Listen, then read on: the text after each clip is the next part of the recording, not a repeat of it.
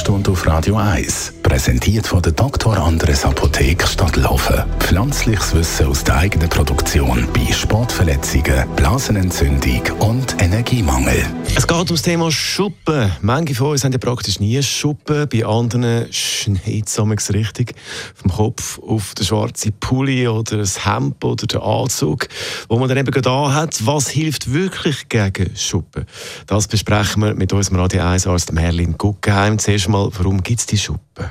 Unsere Kopfhaut macht das Gleiche wie die Haut überall, sie erneuert sich. Ähm, und so innerhalb von vier Wochen, wenn der Erneuerungsprozess dann abgeschlossen ist, wird die oberste Hautschicht tot äh, abgeschuppt.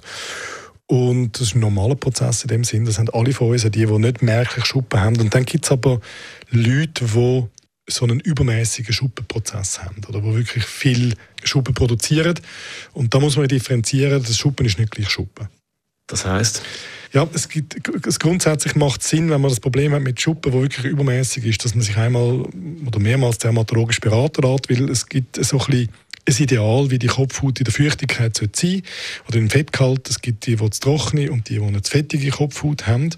Und die Behandlung ist ein bisschen unterschiedlich. Vor allem die, die so ein eher eine fettige äh, Kopfhaut haben. Da gibt es Theorie, dass man das mit Ernährung ein bisschen beeinflussen kann. Gewisse äh, Zunahme von gesunden Fettsäuren, Samen, Avocados, Nüsse und so weiter, Zink. Äh, da geht das ein bisschen regulieren.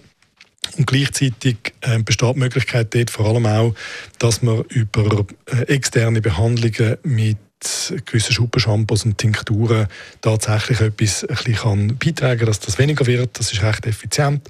Da wird empfohlen, dass man vielleicht ein bisschen abwechselt, mal Schuppenshampoo, mal reguläres Shampoo, je nachdem, wie man es im Griff hat.